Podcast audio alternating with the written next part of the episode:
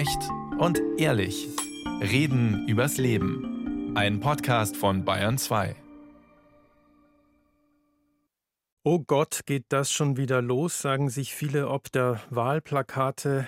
Jetzt habe ich, Herr Fuchs, in dem Buch Digitale Wahlkämpfe, politische Kommunikation im Bundestagswahlkampf 2021, das Sie mit herausgegeben haben, folgenden Satz gelesen. Wahlkämpfe sind als eine Art Hochzeit der Demokratie zu verstehen. Wie ist das zu verstehen? Ja, also das ist natürlich der Moment im Jahr oder in aller vier Jahre, wo viele Menschen erstmal von Demokratie und Politik etwas mitbekommen. Das heißt, Gesellschaft, Medien haben da das Brennglas auf äh, Politik gerichtet und es ist die große Chance, dort natürlich Ideen, Visionen, aber auch natürlich Unterschiede der Parteien klar zu machen. Und ähm, das, wir gehen davon aus, dass ungefähr 10 Prozent hochpolitisch sind, die sich also auch für Tagespolitik interessieren. Also für 90 Prozent ist das alle vier Jahre der Moment, wo sie Demokratie am eigenen Leib erfahren können. Und deshalb spricht man davon Hochzeit. Frau Münch, sehen Sie das auch so? Wahlkampf, eine Art Hochzeit der Demokratie? Manche sagen sogar das Hochamt der Demokratie, aber das versteht heutzutage wahrscheinlich nicht mehr jeder. Ja, natürlich, das ist schon so ein Kulminationspunkt äh, und es ist ja sogar noch öfters als alle vier Jahre. Wir leben Gott sei Dank in einem föderalen System. Äh, wir haben relativ häufig Wahlen und damit Wahlkämpfe und das ist natürlich dann schon immer wieder die Frage, ist es womöglich zu viel? Manche Bürgerinnen und Bürger sagen das, für manchmal ist es auch für die Politiker ein bisschen zu viel, aber stellen wir uns Wahlen ohne Wahlkämpfe Wahlkämpfe vor. Das würde nicht funktionieren. Ah, warum nicht? Da, da kommen wir jetzt noch mal drauf. Ich bin Klaus Schneider und wir reden heute darüber Schaden oder Nutzen für die Politik. Was bringen Wahlkämpfe? Im Studio begrüße ich die Politikwissenschaftlerin und Direktorin der Akademie für politische Bildung in Tutzing, Professor Ursula Münch. Grüße Sie, Frau Münch. Schön, dass Sie da sind. Ich freue mich, danke. Und aus Hamburg ist uns Martin Fuchs zugeschaltet, Politikberater, Dozent für Politik und Social Media und Blogger. Moin nach Hamburg. Servus, hallo. Frau Münch, die Landtagswahlen in Bayern finden am 8. Oktober statt, in elf Wochen. Wahlplakate dürfen eigentlich erst sechs Wochen vor der Wahl hängen und trotzdem haben wir schon Einladungen zum Frühshoppen und so weiter. Die machen überhaupt keinen Hehl mehr daraus, dass wir eigentlich jetzt schon mittendrin stecken im Wahlkampf. Täuscht mich das oder ist das immer früher der Fall? Sie haben schon recht, das ist immer früher der Fall. Das hat natürlich jetzt auch viel mit den bayerischen Schulferien zu tun. Man versucht die Leute im Grunde, bevor sie womöglich in Urlaub fahren, darauf hinzuweisen, hoppla, da kommt ja was im Herbst. Äh, und man tarnt das im Grunde ein bisschen. Das sind dann eben ganz häufig diese Veranstaltungseinladungen. Es hat aber dann, glaube ich, schon den Vorteil, dass die Leute überhaupt darauf aufmerksam gemacht werden. Also da ist was, da ist viel mehr Buntheit im Straßenverkehr. Man sieht diese Plakate und ich glaube, glaube, ohne diese Plakate wüssten noch weniger Leute, dass wir im Herbst Landtagswahlen haben. Martin Fuchs, ist das auf den Social-Media-Kanälen der Parteien auch schon der Fall? Geht es da auch schon los mit dem Wahlkampf? Also ich würde fast die These aufstellen, seit ein paar Jahren, so drei, vier Jahren, gibt es quasi keine wahlkampffreien Zeiten mehr auf Social Media. Also das ist bedingt durch die Logiken der Plattform und der Dynamiken, die dort sind, dass eigentlich ein komplettes äh, Campaigning immer stattfindet. Und ähm, ich bin auch der festen Überzeugung, dass der Wahlkampf, wenn man ihn jetzt so nennen möchte, zwischen den Wahlen viel, viel effizienter und erfolgreicher ist für Parteien als in diesen sechs Wochen, wo sowieso sehr, sehr viel politische Kommunikation auf vielen Ebenen passiert. Also ein Dauercampaigning, ähm, zumindest auf Social Media, in den Plakaten stellt sich das noch nicht so dar. Das, ergänzt sich das jetzt oder ist das eher, Frau Münch, ist das eher ein Schaden? Also Sie haben ja schon angedeutet, die Leute sind teilweise schon genervt. Ist das jetzt gut oder eher nicht gut für die Politik oder vielleicht auch für die Demokratie? Also ich kann mir schon vorstellen und glaube, dass es zum Teil für einen einzelnen Teil der, oder für einen gewissen Teil der Bevölkerung eher ein zu viel ist. Gleichzeitig müssen wir ja auch feststellen, äh, über die Social Media, über die digitalen Netzwerke wird man ja normalerweise nur erreicht, wenn man auch ein gewisses Interesse signalisiert. Also insofern jemand, der sich partout nicht für Politik, mhm. für Wahlkampf interessiert, der wird vermutlich diese verschiedenen Hinweise, dieses Campaigning, wie Herr Fuchs sagt, äh, von dem gar nicht erreicht werden. Aber auch diejenigen, die sich interessieren, können natürlich dann auch mal irgendwann mal überladen werden. Also insofern finde ich es schon ganz sinnvoll, dass man dann auch immer mal wieder herunterfährt damit. Und Herr Fuchs, Sie haben unterschiedliche Parteien schon öfter bei Ihren Kampagnen beraten, im Moment gerade nicht, aber da geht es wahrscheinlich dann genau darum, das zu überwinden? Also, dass, obwohl ich mich nicht so dafür interessiere, dass mein Social-Media-Kanal mich trotzdem auf diese oder jene Partei hinführt, oder? Selbstverständlich geht es darum, ähm, aber vielmehr würde ich fast sagen, geht es um äh, vertrauensbildende Maßnahmen. Also erstmal um Partei kennenzulernen, sie schätzen zu lernen, ähm, Vertrauen in deren Inhalte auch zu generieren und deren Personal. Und äh, ich muss das ein bisschen äh, differenzieren, was Frau, Frau Münch gerade gesagt hat.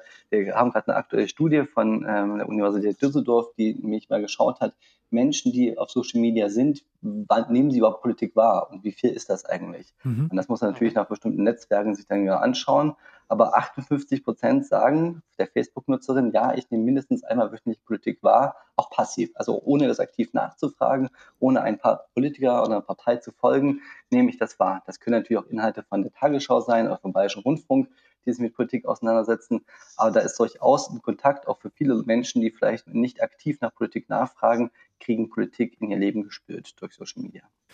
Das sind also vertrauensbildende Maßnahmen, was da die Politik machen soll. Gleichzeitig ist in Zeiten des aktiven Wahlkampfs, und in solchen Zeiten sind wir ja gerade, kommen ja doch Wahlversprechen vermehrt, äh, tauchen dann auf. Also da werden irgendwelche Sachen versprochen, sei es, wenn ich an der Macht bin, dann sorge ich dafür, dass alle diesen oder jenen Bonus ausbezahlt bekommen oder dass die Arbeitslosenquote sinkt, wie auch immer.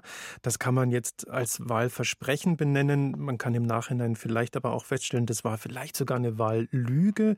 Frau Münch, wie ist denn das, wenn dann während der Legislaturperiode festgestellt wird von der Wissenschaft, das wird nicht eingehalten, merkt das die Wählerschaft auch?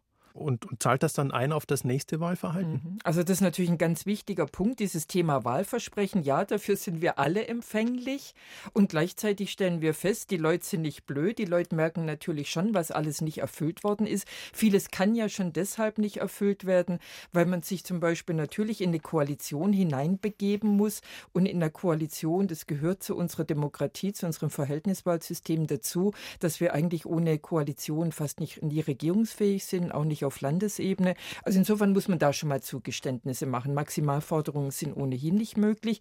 Dann ist es natürlich mit den Versprechen gerade der Volksparteien so, die haben in der Vergangenheit deshalb immer gut funktioniert, weil wir uns natürlich auch vieles leisten konnten als Bundesrepublik Deutschland, als wirtschaftsstarkes Land. Aber die Zeiten sind vorbei. Ein Kollege von mir, ein Politikwissenschaftler, hat geschrieben, im Grunde leben wir in den Zeiten der Zumutungen, die die Parteien natürlich auch an die Wählerschaft eigentlich bringen müssten. Aber wir wissen alle auch, wenn eine Partei ehrlich ist vor einer Wahl, dann kann man sicher sein, dass sie nicht gewählt wird. Also insofern unser eigenes Verhalten als Wählerinnen und Wähler bringt die Parteien auch dazu und deren Spitzenkandidaten Sachen zu versprechen, von denen jeder weiß, die sind nicht einzuhalten. Tatsächlich ein Dilemma. Wenn jetzt Leute ein Plakat sehen, und ja und sind nicht zufrieden mit dem, was hinter diesem Plakat steckt oder der Politik, die der Politiker, die Politikerin verkörpert, dann können sie das Plakat anschimpfen oder es heimlicherweise Nacht- und Nebelaktion beschmieren.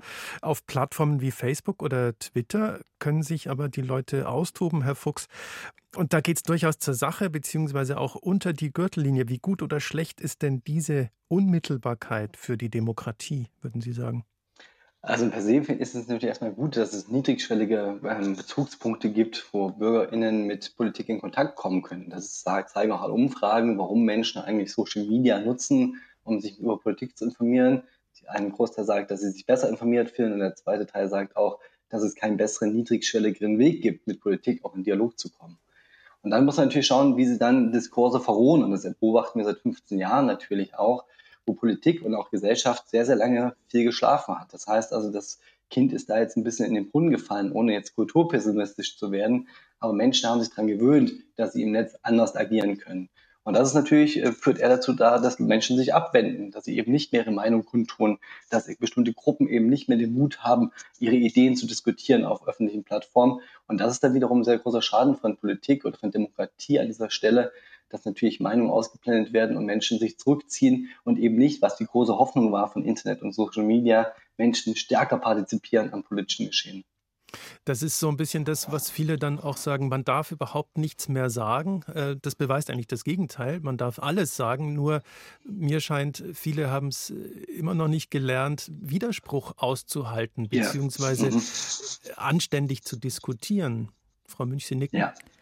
Ja, genau das ist das Problem, das wir beobachten bei einem kleinen Teil der Bevölkerung. Das ist wohl bemerkt, nicht die Mehrheit. Das ist ein kleiner Teil der Bevölkerung, der sich aber sehr lautstark zu Wort meldet, auch analog. Wir erleben in Teilen der Republik äh, Menschen, die Wahlkampfauftritte von Parteien, die sie nicht mögen, lautstark verhindern, die also im Grunde schon Morddrohungen dann in sowohl ins Digitale als auch auf den Marktplatz schreien und damit versuchen, den politischen Gegner oder den, den man für den politischen Gegner hält, einzuschüchtern. Es ist Parteienwettbewerb. Natürlich, da muss man nicht immer freundlich miteinander umgehen, da darf man schon Position beziehen. Wenn es aber eher abschneidend wird, wenn es bedrohend wird, also dann sind wir natürlich schon auch alle gefordert, weil wir müssen uns ja immer überlegen, was macht es auch mit Politikerinnen und mit Politikern? Wer tut sich das eigentlich noch an? Das tun sich womöglich nur noch die Leute an, die ein dickes Fell haben. Ich möchte aber nicht nur von Politikern repräsentiert werden oder von Politikerinnen, die ein dickes Fell haben, weil das ist ja dann auch nicht unbedingt ein Ausweis letzter Empathie. Also insofern, wir müssen schon auch darauf achten und ich finde, das ist dann auch unsere Aufgabe als die, die große, vernünftige Mehrheit, diesen Politikerinnen und Politikern auch, dann auch an die Seite zu treten. Selbst wenn es nicht von der Partei ist, die ich jetzt wählen würde. Aber solange die sich im demokratischen Spektrum, im seriösen rechtsstaatlichen Spektrum bewegen, muss ich dann auch denen an die Seite treten und die in Schutz nehmen und sagen, so geht man nicht mit ihnen um, weil das sind die Redlichen. Gleichzeitig ist es so, dass wiederum andere Parteien oder vor allem, ich sage jetzt mal pauschal, Populisten sich genau diesen Mechanismus zunutze machen, dass Leute sich aufregen und auch unter die Gürtellinie treten und so ein bisschen das auch anpeitschen. Das heißt, da gibt es wahrscheinlich dann Politikerinnen und Politiker, die halbwegs anständig eigentlich unterwegs sein möchten, aber sehen, wie die Unanständigen in Anführungszeichen sie auf der Überholspur ähm, rechts liegen lassen und rechts jetzt nicht politisch gemeint, sondern auf der Überholspur und müssen ja in irgendeiner Form auch agieren. Herr Fuchs, im Prinzip würde das doch bedeuten, die müssen auf diesen Zug auch, auf diesen Populismuszug auch irgendwie aufspringen, um mithalten zu können. Oder was gäbe es für Möglichkeiten? Auf jeden Fall ist das etwas, was oft diskutiert wird, auch in demokratischen Kreisen. Wie populistisch müssen wir eigentlich werden, damit wir quasi dort irgendwie den Logiken der modernen, quasi in dem Fall digitalen Medien äh, standzuhalten, weil das äh, zeigen auch alle Untersuchungen, dass natürlich gerade die Algorithmen und die Dynamiken dort Populismus und äh, Profilierung und äh, Zuspitzung natürlich sehr, sehr stark unterstützen. So. Ich als Berater sagte immer, nee, das ist der falsche Weg. Kurzfristig ist das natürlich für, für dich vielleicht ein Nachteil, dass du es nicht so tust, aber langfristig bin ich auch fest davon überzeugt, dass die große Mehrheit, die Frau Münch gerade schon angesprochen hat, die oftmals leider schweigend ist, aber das Seriöse, das Sachliche haben möchte. Für einen kurzfristigen Effekt, der auch mal ein paar Jahre dauern kann, wenn Populismus immer in Wellen kommt, ist es immer erfolgreicher, aber das äh, bei den Fakten bleiben, bei äh, sachorientierte, inhaltsgetriebene Politik zu kommunizieren, ist langfristig nachhaltiger und damit auch besser. Und mein Eindruck ist auch natürlich, dass wir jetzt gerade in so einer Situation sind, wo wir die, die Gefahr haben, dass irgendwo Populisten auch Regierungen übernehmen, ähm, aber dass man das aushalten muss und äh, es langfristig anders wieder werden wird. Was würde denn, Frau Münch, Ihrer Meinung nach einen guten Wahlkampf ausmachen? Gut erstmal im Sinne von erfolgreich aus der Sicht von Parteien. Mit welchen Mitteln und Werkzeugen kann ich eine Wahl gewinnen? Also da kommt jetzt das berühmte Wort von dieser, ja, eigentlich mag ich das Wort nicht, Authentizität. Ich kann schon gar nicht aussprechen. ich auch nicht, ich auch nicht. Also wir, Sie wissen jetzt hoffentlich alle, was ich damit gemeint habe.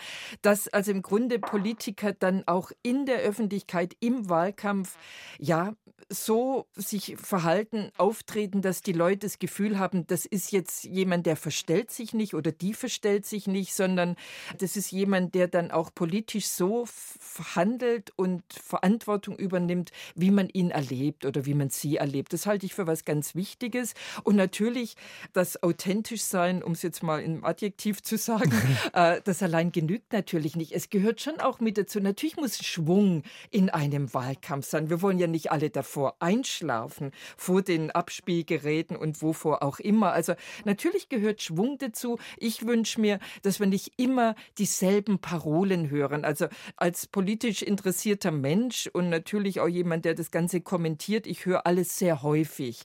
Und wenn ich dann immer schon die Sätze der Politikerinnen und Politiker vervollständigen kann, muss ich ganz ehrlich sagen, finde ich das langweilig, gebe aber zu, dass ich da natürlich ein bisschen selber dran schuld bin. Ich höre einfach zu oft hin. Aber da erwarte ich mir mal gelegentlich ein bisschen mehr Abwechslung, andere Schallplatten auflegen, um mit altmodischen Bildern zu hantieren. Also insofern eine gewisse Dynamik. Vor allem würde ich mir aber wünschen, dass man im Wahlkampf auch gelegentlich mal den Eindruck hat, dass die Politiker aufeinander reagieren und auch mal aufnehmen, was sie von den anderen hören. Ich erwarte jetzt keinen Meinungswechsel, um Gottes Willen. Also ich meine, man ist in der Partei, man vertritt gewisse, ja, programmatische Überzeugungen, aber mal auch auf jemanden zu reagieren und zwar nicht nur mit diesem Vorwurf, was seid ihr alles für Idioten, sondern zu sagen, der oder die hat jenes gesagt, da finde ich dieses richtig, jenes falsch. Das würde, glaube ich, eher so was Dialogisches reinbringen. Wäre vielleicht für die Bürger ganz interessant. Ich habe auch mal gelesen oder gehört, dass irgendjemand vorgeschlagen hat,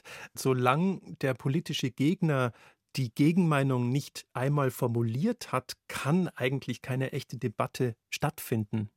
Das ist ein guter Punkt. Ich meine, das ist wie in jedem Gespräch. Also ich meine, jetzt wollen wir es nicht überhöhen. Wahlkampf, es geht darum, äh, besser zu sein als der politische Gegner. Das ist ganz selbstverständlich. Aber Wahlkampf hat natürlich ja auch, ja, im Grunde ist es ja auch ein Element der politischen Bildung, der Auseinandersetzung mit unserer Demokratie, mit unseren politischen Prozessen. Und das ist zurzeit wichtiger denn je. Also dieses zumindest aufeinander eingehen, aufeinander reagieren, ein Argument zu Kenntnis Kenntnis nehmen. Also das fände ich schon vorbildhaft. Herr Fuchs, wenn Sie jetzt Politikberater bei einer bestimmten Partei wären derzeit, Sie sind es wie gesagt nicht, wäre das eine ziemliche Herausforderung, denke ich mal, einen guten Wahlkampf zu machen, der zum einen dafür sorgt, dass die Partei recht weit vorne landen wird nach den Wahlen. Zum anderen soll es ja auch, das ist jedenfalls unser Anspruch, ein demokratiestärkender Wahlkampf sein. Wie kriege ich das hin? Ja, also Ursula Münch hat ja schon ein paar Sachen gesagt. Also ich glaube, es gibt diesen Dreisatz, es muss halt das Programm zum Partei und zum Kandidaten passen. So, äh, die drei äh, Sachen müssen irgendwie in Einklang gebracht werden. Das ist oftmals nicht der Fall. Und dann äh, muss man etwas, auch wenn Ursula Münch das nicht mehr hören kann, muss man etwas durchkommunizieren. Das heißt, auf allen Kanälen, solange in noch ein paar Tagen wird es den Leuten schon die Selbstwahlkampf machen, aus den Ohren rausquellen, aber die quasi Botschaften ja halt immer wieder, immer an verschiedenen Stellen tun und machen. Und da möchte ich jetzt gerne meine Lanze für analogen Wahlkampf brechen, auch wenn ich natürlich sehr viel im Digitalen unterwegs bin. Wahlplakate sind das Nonplusultra. Also auch wenn es viele gibt, die sich irgendwann äh, im Laufe eines Wahlkampfs darüber aufregen, aber es gab eine spannende Studie vor ein paar Jahren in Hamburg, die mal geguckt hat, wenn Parteien es weglassen würden, die Wahlplakate, äh, dann entsteht das sogenannte Plakatparadoxon, dass Leute denken, ähnlich wie in der klassischen Werbung, wenn Persil nicht mehr wirbt, es gibt dieses Produkt nicht mehr auf dem Markt. Mhm. Und das haben, das haben Piraten zum Beispiel versucht, Piratenpartei und andere, und sind damit gnadenlos gescheitert, also sind maximal gescheitert. Das heißt, Plakate wollen die Leute sehen, auch wenn sie das öffentlich nicht zugeben und sich darüber aufregen. Und das, äh, andere Studien zeigen auch, dass es das Instrument, was am meisten wahrgenommen wird in einem Wahlkampf. Das ist spannend, weil ich hätte jetzt von mir auch ehrlich gesagt behauptet, ach, diese Plakate, ich schaue gar nicht hin, ich nehme die gar nicht wahr. Aber wenn sie einfach gar nicht stattfinden oder eine Partei da aus dem Rahmen fällt. Dieser Vergleich mit der Werbung, den fand ich jetzt auch sehr mhm. treffend. Natürlich, wenn es ein Produkt in der Werbung nicht gibt, dann ist das wahrscheinlich gar nicht so besonders hervorzuheben, Frau mhm. Münch. Und es hat ja nun nicht nur die Bekanntheit der Parteien, nicht nur die Bekanntheit, dass überhaupt Wahlen stattfinden, sondern wir haben ja gerade in Bayern, wir haben ja schon ein sehr stark persönlichkeitsbezogenes Landtagswahl. Wir haben einerseits die Direktkandidaten in den Stimmkreisen, wir haben aber andere andererseits äh, im bayerischen Landtagswahlrecht, wo ja beide Stimmen wichtig sind und beide Stimmen zum Endergebnis dann führen und hineinzählen. Wir haben ja dann auch noch die Möglichkeit, einen Kandidaten oder eine Kandidatin aus der Landesliste der Parteien herauszuheben. Und deshalb ist es so wichtig, dass wir diese Namen unserer Kandidaten in den Stimmkreisen immer wieder sehen von den unterschiedlichen Parteien, dass wir wissen, wer kandidiert eigentlich bei mir im Stimmkreis. Das würde ansonsten an den den meisten, selbst an den politisch Interessierten, spurlos vorübergehen. Also deshalb ja, ein Plädoyer für die Wahlplakate und bitte nicht verzieren oder abreißen. Und was soll da draufstehen, Ihrer Meinung nach? Was wäre denn so ein, ein Plakatspruch, den Sie sich wünschen würden, im Sinne einer Authentizität und äh, dennoch äh, weiß ich, wer dahinter steht? Was, was wäre das? Ganz häufig machen die Parteien den Fehler, dass sie zu viel draufschreiben oder die einzelnen Kandidaten. Also im Grunde ein kurzer Slogan, wo man weiß, das ist die Kandidatin oder der Kandidat und die Partei, die gehören irgendwie zusammen, dass man das zusammenbringt, äh, dass man jemanden sich bildhaft vorstellen kann das finde ich wichtig. Aber um Gottes Willen nicht zu viel unterbringen wollen. Äh, die Leute fahren mit dem Fahrrad, gelegentlich mit dem Auto dran vorbei. Äh, das verarbeitet man alles gar nicht. Aber äh, genau deshalb, Herr Fuchs, gibt es ja auch zum Beispiel Social Media, wo ich relativ ausführlich beziehungsweise auch kontinuierlich eben Inhalte erzählen kann da glaube ich oder vermute ich, ähm, ist im Wahlkampf Social Media doch noch mal sehr viel wichtiger geworden, als das früher der Fall war, oder? Auf jeden Fall, definitiv. Also wir gehen davon aus, dass ungefähr 30 bis 40 Prozent der Menschen über Social Media in Wahlkämpfen erreicht werden können. Das klingt jetzt nicht so viel, aber wenn ich das schaffe, quasi kontinuierlich zu tun und dann eine Bindung herzustellen und dann im Wahlkampf sie zu mobilisieren, sind wiederum dann 40 Prozent der Bevölkerung sehr, sehr viel, wenn ich die theoretisch erreichen könnte. Für eine Mobilisierung, dass sie, dass sie überhaupt zur Wahl gehen auch und dann für die Partei stimmen. Und deshalb, ähm, klar ist es wichtig, es ist relevant, hat eine Bedeutung, ist allerdings natürlich mittlerweile auch ein extrem komplexes Feld geworden. Also wir haben ungefähr 100 verschiedene Plattformen, wahrscheinlich noch mehr, wo Menschen erreicht werden können. Äh, wir haben nicht nur die großen, die wir alle kennen mit Facebook, YouTube oder Twitter und so weiter. Ähm, es gibt ganz, ganz viele ausdifferenzierte Plattformen, für die alle neue eigene Formate gemacht werden müssen. Und dafür haben Parteien überhaupt keine Ressourcen wirklich. Also ähm, das heißt, also neben den Kompetenzen, die teilweise fehlen, fehlen natürlich auch Ressourcen dafür, um das richtig gut zu machen. Sondern äh, deshalb ist es natürlich immer wichtig, beides miteinander zu verbinden. Online- und Offline-Wahlkampf getrennt geht schon seit vielen Jahren gar nicht mehr, weil die Welten auch gar nicht mehr getrennt sind. Ähm, und dann äh, sich zu konzentrieren auf drei, vier Plattformen, um das dann richtig gut zu machen. Und da geht es eben darum, ehrlich und authentisch zu sein und das auch rüberzubringen. Hat man denn da im Lauf der Zeit auch dazugelernt? Frage an Sie beide. Also ich glaube schon, dass man, ja, dass die Parteien da eine gewisse Übung entwickelt haben. Das Interessante ist natürlich, die Parteien, äh, die es schon lang in der Bundesrepublik gibt, die die Bundesrepublik Deutschland ja auch geprägt haben, die sind ja im Grunde auch verzögert in, diese, in dieser digitalen Wahlkampfwelt erst groß geworden. Aber es gibt zum Beispiel äh, die AfD, die erst zehneinhalb Jahre auf dem Markt ist, auf dem Wählermarkt. Äh, die ist schon von vornherein mit dieser digitalen Welt ja überhaupt gestartet. Also insofern, äh, da tun sich dann die Parteien unterschiedlich leicht oder unterschiedlich schwer. Äh, und natürlich ist das Interessante, auch wenn wir vom Authentischsein reden, dass wir im Grunde gerade bei einer doch in Teilen rechtsextremen Partei, wenn ich jetzt auch wieder viele böse Zuschriften bekommen werde, bei einer in Teilen rechtsextremen Partei, die in ihren Wahlprogramm sich einigermaßen moderat gibt. Aber wenn ich nachschaue und gucke, wie die einzelnen äh, Vertreter dieser Partei oder einzelne Mitglieder dann sich auch in den digitalen Netzwerken äh, vielleicht nicht unbedingt im Wahlkampf positionieren, das geht dann komplett auseinander. Also insofern ist dann immer auch die Schwierigkeit, kriege ich eigentlich als Öffentlichkeit, als Wählerschaft, kriege ich eigentlich das gesamte Bild davon mit? Und es ist gerade meines Erachtens bei extremen Parteien schwieriger mitzubekommen, die nach außen hin quasi so eine Fassade darstellen, eine gutbürgerliche bürgerliche Fassade und hinter dieser Fassade geht es ziemlich schmuddelig her.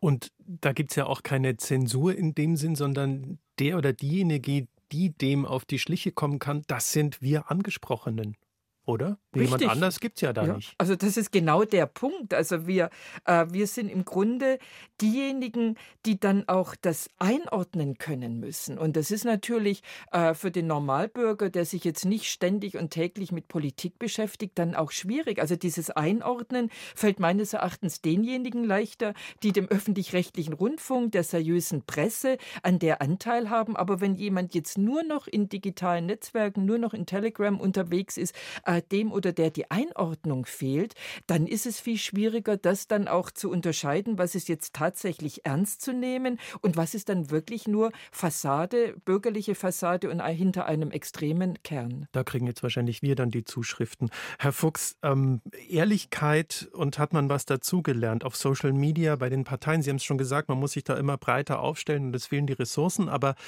gibt es da neue Strategien schon langsam? Neue Strategien sehe ich jetzt eher nicht. Ich sehe eher, das von, dass sich das halt ähm, die, die im Hintergrund sehr viel wandelt. Ne? Also Social Media ist jetzt zum Beispiel viel, viel stärker Teil der Organisationsstruktur geworden. Das heißt, Abstimmungsprozesse und so etwas wird viel, viel stärker dann vereinfacht, auch durch Social Media zwischen Basis und zum Beispiel dem Kampagnenteam in, in der Landeshauptstadt. Dann KI, Riesen-Hype-Thema, gerade künstliche Intelligenz kann natürlich extrem helfen, Sachen billiger, effizienter zu machen jetzt in Wahlkämpfen. Ich bin gespannt, wie, wie weit das in Bayern, auch in Hessen jetzt in diesem Jahr dann schon sichtbar werden wird, dass Videos mit Hilfe von künstlicher Intelligenz erstellt werden und so weiter. Das kommt dazu. Und dann beobachte ich natürlich etwas, ähm, gerade auch, weil natürlich das, was Frau Münch angesprochen hat, natürlich offizielle Vertreterinnen und Vertreter gar nicht sich mehr so äußern können, weil sie natürlich vielleicht eine Fassade darstellen dass Wahlkampf immer stärker auch durch Drittakteure geführt wird. Das heißt, Menschen, die nicht offiziell Kandidat, Funktionär, Funktionäre in einer Partei sind, für eine Partei in die Presse springen und in die Bütt gehen und dort Werbung für sie machen. Da gibt es InfluencerInnen zum Beispiel, aber auch ganz normale BürgerInnen, die natürlich eingebunden werden von den Parteien, dann für sie zu agieren. Zum Beispiel, weil es auch Werbeverbote gibt auf bestimmten Plattformen und die umgeht man dann dadurch, dass man andere Menschen nutzt. Sowas wie der berühmte YouTuber Rezo? Ähm, ja, wobei der, glaube ich, jetzt äh, keine Agenda im Sinne einer Partei hatte. Der war ja quasi eher als kritischer Beobachter, ähm, würde ich dir das bewerten, damals 2019. Mhm. Ähm, ich meine, es ist schon von Parteien gesteuert auch. Also gibt es also, ich möchte jetzt keinen Namen nennen, aber ich kenne Discord-Server von Parteien, wo mehrere tausend Menschen drauf sind, die sich äh, sympathisieren mit der Partei und die dann so Briefings kriegen jeden Tag heute das und das Thema hochziehen, über das Thema twittern, in dem Fall den und den angreifen als äh, politischen Gegner. Hier die, äh, die Sendung bitte verfolgen im Fernsehen und dazu irgendwie auf, äh, auf Facebook da irgendwie die und die Sprüche dazu abgeben. So, solche Geschichten. Das ist Manipulation. Das ist Manipulation, wird aber von allen demokratischen Parteien in Deutschland gemacht. Und das ist aber doch auch einfach Wahlkampf. Ist nicht jeder Wahlkampf Manipulation? Naja, ich habe jetzt das Manipulation tatsächlich negativ gemeint, weil wenn wir das nicht verstehen, was dahinter steckt, äh, und wenn jetzt einzelne Parteien das wesentlich besser, intensiver machen äh, und äh, Leute instrumentalisieren mit tatsächlichen Personen oder mit Social Bots arbeiten, also mit Algorithmen oder mit äh, technischen Verstärkern, äh, dann würde ich schon sagen, das ist dann eine, eine unzulässige oder meines Erachtens eine problematische Manipulation, weil wir es als Öffentlichkeit gar nicht verstehen, dass das nicht normale Bürger sind, die sich das zu Wort melden, sondern dass die instrumentalisiert werden. Damit werden wir dann so ein bisschen wieder auf unsere eigentliche Rolle als Wählerinnen und Wähler ähm, zurückgeführt, die uns dann auch, die wir eine Verantwortung haben. Herr Fuchs, ich habe äh, vom Kollegen Dirk von Gehlen der Süddeutschen in Ihrem Buch einen Vorschlag gelesen, den ich jetzt am Schluss dieser Runde nochmal äh, ganz kurz einordnen lassen möchte, und zwar die Forderung, dass wir es feiern sollten, wenn jemand seine Meinung ändert. Mhm. Ja, finde ich prinzipiell eine, eine, sehr gute Geschichte, weil natürlich auch Politik und Demokratie davon lebt. Ähm, wir haben das vorhin schon mal kurz besprochen, dass natürlich auch ein Erkenntnisgewinn existiert über ähm, einen Zeitraum. Und deshalb ähm, finde ich es gut, dass es dann nicht immer als Umfaller oder als jemand, der irgendwie seine äh, Fähnchen nach dem Wind hängt, ähm, dann so gesehen wird, gibt es bestimmt auch Fälle, da muss das dann klar kritisch benannt werden. Aber ich finde es großartig, wenn Menschen Erkenntnisgewinne dann auch öffentlich zugeben und dann auch dem anderen, dem politischen Gegner auch mal loben, auch in Wahlkämpfen. Allerdings werden wir so etwas in Wahlkämpfen nie erleben, ähm, weil das natürlich ähm, äh, ganz, ganz vielen Menschen nicht verstanden werden wird, dass man ähm, quasi seine Meinung in einem Wahlkampf ändert, ähm, sondern eher ähm, außerhalb vom Wahlkampf. Schade eigentlich. Aber wir werden sehen, was der Wahlkampf noch bringen wird. Martin Fuchs und Professor Ursula Münch, vielen herzlichen Dank für Ihre Zeit. Dankeschön. Sehr gerne.